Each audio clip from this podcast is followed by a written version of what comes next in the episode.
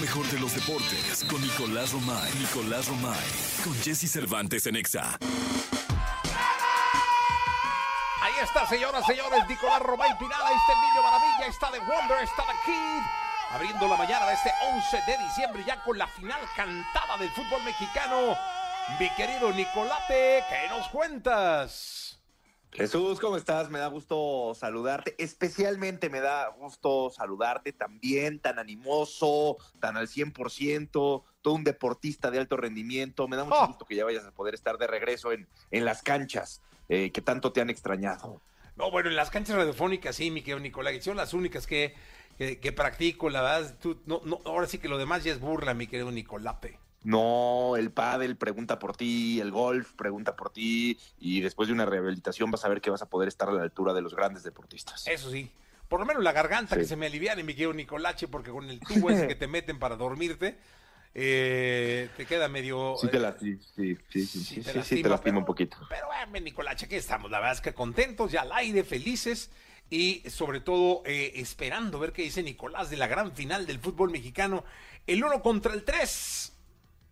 El uno contra el tres, el América categórico, aunque se llevó a bucheos el sábado en la cancha del Estadio Azteca. La verdad es que a mí sí me llamó la atención porque el América ganó 5 por 0 el partido de ida. Entiendo que se llenó el Azteca, que la afición siempre quiere que el América gane, golee, sin importar, pero también entiendo a Jardine, entiendo al América que dijeron tranquilos, que nadie se lesione, vamos a jugar un buen partido. eh, se terminan llevando dos, pero siempre tuvieron controlada la eliminatoria. O sea, nunca estuvo en riesgo la eliminatoria, aunque la responsabilidad del América también es dar espectáculo, ¿no? Entonces, eh, creo que los dos puntos tienen algo de razón.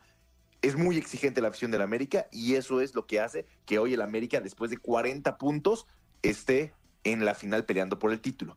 Otra historia, la de Tigres y Pumas, ¿eh?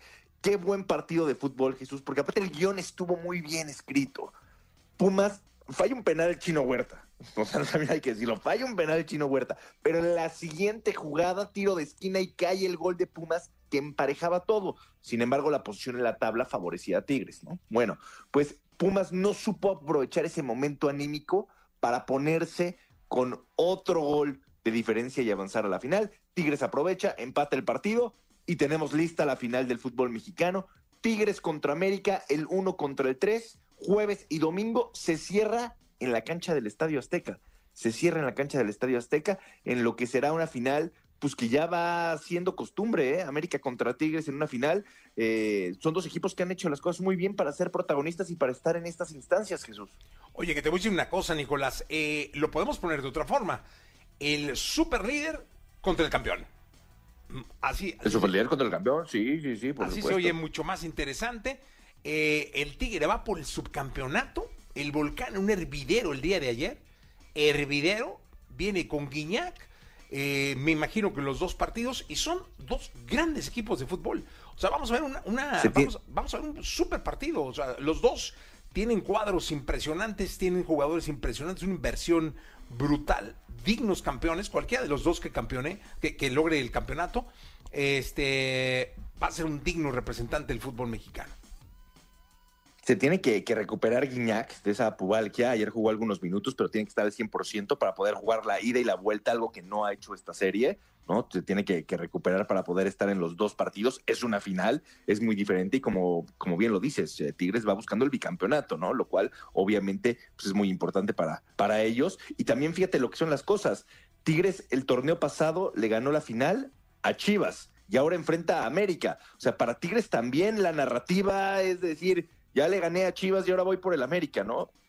Oye, Ojo, porque algo está haciendo bien Tigres ahí. Sí, y eso, el ganarle, a ver, yo- eh, esa reflexión es buena. ¿eh? El ganarle primero a Chivas un campeonato y el poderle ganar un campeonato a la América o en, o en el supuesto de que lo gane, pone a Tigres ya en un lugar especial como uno de los tres grandes clubes del fútbol mexicano, ¿no? Sí, sí, la verdad es que sí. La verdad, Tigres ha tenido eh, temporadas fantásticas y yo valoro mucho de Tigres dos cosas. Uno, que se han atrevido a apostar también por el fútbol femenil, porque en el fútbol femenil los resultados también están. Entonces es una institución completa, ¿no? Eh, eso de, de entrada. Y lo otro es que han apostado mucho por Mauricio Culebro y por sus decisiones, porque pues recuerda que cambiaron de técnico varias veces y a pesar de eso los resultados se han mantenido, lo cual no es para nada sencillo, ¿no? Entonces, eh, Tigres, a pesar de todo, sigue peleando por el título en las dos categorías, varonil y femenil, donde los resultados han llegado y es un dominio absoluto de, de Tigres. Fíjate, Jesús, la diferencia de puntos, que digo que vale la pena, ¿no? Después de 17 jornadas en temporada regular, América tuvo 40 puntos y Tigres tuvo 30. O sea, ve, ve la diferencia. 10, son 10 puntos de diferencia entre América y Tigres. Lo interesante aquí será si esos puntos se reflejan en la cancha en una final o no. Porque vimos, por ejemplo, América con 40 puntos se enfrentó a León con 23 y a San Luis con 23. Y la verdad es que con León no se notó la diferencia. Con San Luis sí, pero con León no se notó la diferencia. Entonces, la liguilla, las fases finales tienen ese algo que reduce muchísimo las distancias. Entonces, esos 10 puntos de diferencia yo no creo que se vayan a notar en la final. Oye, pero también queremos eh, acotar que queremos ver jugar al América del primer partido contra San Luis. Eh, sí, por supuesto. Quieres ver a un América vallastallador, que vaya hacia adelante, que golee. Sí, sí, eh, una diferencia ancestral entre uno y el otro, Nicolás. Sí, sí, de acuerdo. Sí, de acuerdo. Pero ya en, el partido de vuelta sí se nota que el América quitó el pie del acelerador. Lo cuestionó muchísimo su gente, lo abucheó su gente. Ellos buscaban espectáculo y tienen razón, pero el América demostró que en la ida que pues con 90 minutos tuvo para ganar la eliminatoria, porque a pesar de que se llevó todos los abucheos, a San Luis todavía le faltaron cuatro goles para eliminarlo, imagínate. Sí, no, no, no, no, ahí sí. Lo que quería la gente era ir a festejar al Azteca otra goleada. o sea, que el América hubiera ganado 10-0, hubiera pasado por arriba de San Luis. Realmente creo que el Águila salió a manejar el resultado. Bien o mal, está en la final y bien o mal puede ser campeón. Por supuesto. Por supuesto que al final también las liguillas y las fases finales son para jugarse así y recordar que el América había sufrido muchísimo con el Tan Ortiz, con Solari, de que hacían grandes temporadas regulares, pero llegaba la liguilla y los eliminaban, entonces no servía de nada. Ahorita Jardine, con su estrategia, ya está en la final y va a llegar a la final con equipo completo y con muchas oportunidades de ser campeón. Sí, la verdad es que deseamos toda la suerte del mundo a los dos equipos a los dos, que sea buena final, sobre todo. Exacto, que los que amamos el fútbol disfrutemos de una gran final y de un gran partido. Nicolás, lo escuchamos en la segunda, si te parece. Platicamos en la segunda liga de España, nuevo líder en España y NFL con equipos que están haciendo las cosas muy, pero muy bien. Los vaqueros de Dallas. Tenemos que hablar de los vaqueros de Dallas. Así que en la segunda platicamos, Jesús. Oye, el Barça en el cuarto lugar de la, de la liga allá en España, ¿eh? Ese es nota. No, y el Girona. Ahora, Ahora ya vas a ser del Girona. ya vas a ser del Girona, líder absoluto. Hay que platicar de eso. Nicolás, nos escuchamos en la segunda. Vámonos con Motel. Estos son cielos transparentes, 7 de la mañana, 51 minutos. Lo mejor de los deportes con Nicolás Romay. Nicolás Romay. Con Jesse Cervantes en Exa.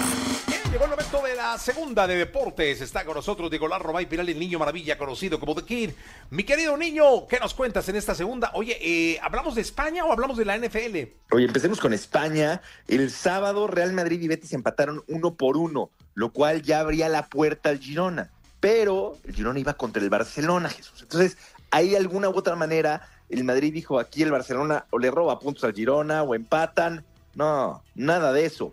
El Girona le gana 4 por 2 al Barcelona. 4 por 2 al Barcelona. Un resultado que duele y bastante. Xavi salió diciendo que deben de ser más efectivos, que es un equipo que todavía está en construcción. En fin, ya sabes, pretextos no faltaron, pero es un resultado que creo que le duele muchísimo al Barcelona y ojo, que mueve las cosas y la aguja tremendamente en España, eh, Jesús, porque el Girona es líder, líder de la competición, lo cual pues sí llama mucho la atención porque está por encima del Real Madrid, del Barcelona, del Atlético de Madrid. O sea, era, la verdad, estamos llegando ya al final de la primera parte de la temporada y era impensable. Oye, ¿hace cuánto que no pasaba esto? No, muchísimo. Que un equipo como el Girona, con expectativas tan bajas, esté por encima. Fíjate, tiene 41 puntos. Real Madrid tiene 39 puntos. Atlético de Madrid 34 puntos y Barcelona 34 puntos. O sea, aparte es líder con diferencia. líder tiene, no, no es como que por diferencia de goles. No, no, no. Tiene tres puntos más que el Real Madrid. ¿no? está ahí el, el Girona haciendo las cosas muy, pero muy bien. Y, y si al principio era como la gran revelación y vamos a ver hasta cuánto aguanta y tal, hoy sí creo que el Girona ya es candidato para ganar la liga, ¿eh? Sí, no, no, no, a ver, es una realidad total y absoluta. Eh, ya dejó de ser sorpresa, mi querido Nicolache. Y nada, pues ahora resta, eh, me imagino que va a poner muy buena la liga, porque es lo que faltaba, el saborcito de un, de un equipo diferente, ¿no? Sí, bueno, por supuesto, eso, eso lo necesitan todos los torneos, fíjate, tocas un tema muy importante. Todos los torneos que no tienen liguilla, que no tienen playoff como el fútbol mexicano, necesitan que a lo largo de su temporada regular, pues sea interesante, ¿no? Sea diferente. Y me da la sensación de que cuando aparecen equipos como Girona, como Leicester City, ¿te acuerdas en Inglaterra? El Leicester que, que terminó siendo campeón, ese tipo de equipos le dan un sabor muy diferente. Y ahora el Real Madrid, Atlético y Barcelona van a tener que ponerse las pilas la segunda mitad de la temporada para pelear por el título. Totalmente. Pero mira, insisto, es lo que le da sabor a la liga. Y en el fútbol americano, mi querido Nicolache, eh, los vaqueros, los vaqueros pasaron la liga de las águilas y van volando. Volando. Bien los vaqueros de, de Dallas, la verdad, con resultados pues que sí sorprenden 33 a 13 a las Águilas. Los Broncos, ojo también con los Broncos, eh, 24 a 7 le ganaron a los Chargers. Los Bills 20 a 17 a los Chiefs. Los 49 28 a 16 a los Seahawks. Y aquí lo interesante, Jesús, es si nos ponemos a revisar las posiciones, fíjate, quitando las conferencias y todo, hablando de la liga de la NFL, domina el tema los 49 de San Francisco con 10 victorias, Baltimore con 10 victorias, los Vaqueros de Dallas con 10 victorias y las Águilas de Filadelfia con 10 victorias. O sea, ellos son los que están dominando el tema, ¿no? Son los que más victorias tienen, un porcentaje de efectividad alto y sí creo que de aquí puede salir el gran ganador de la temporada, el ganador del Super Bowl. ¿eh? Ojo, ¿eh? porque esos cuatro equipos han demostrado ser muy fuertes, muy contundentes, pero sobre todo muy regulares, que es algo que se premia mucho en la NFL. Pues mira, la verdad es que se está poniendo muy buena la temporada, buenos partidos de fútbol americano y mientras tengamos espectáculo a todos los que amamos el deporte, los fines de semana son extraordinarios, mi querido Nicolache. Sí, hoy tenemos partidos de, de, lunes por la noche, hoy lunes 11 de diciembre, Tennessee contra Miami y Green Bay contra Nueva York. Vamos a ver Miami también, ¿eh? porque Miami tiene nueve victorias, pero bueno, hoy tiene este, este partido que lo puede poner con, con diez victorias, así que Miami también tiene cositas que decir, va a tener un partido más, pero Miami también va a tener la oportunidad de ponerse ahí con los, con los cuatro primeros. Pues ya está, Nicolache, eh, despedimos el programa, pásala muy bien, nos escuchamos mañana, ¿te parece? Sí, nos quedamos con Jordi, por favor, y con Manolito este, como, como cada mañana hasta la una. Hasta la una de la tarde. Regresamos mañana a las seis de la mañana, Nicolás. Gracias. A ti, Jesús. Gracias.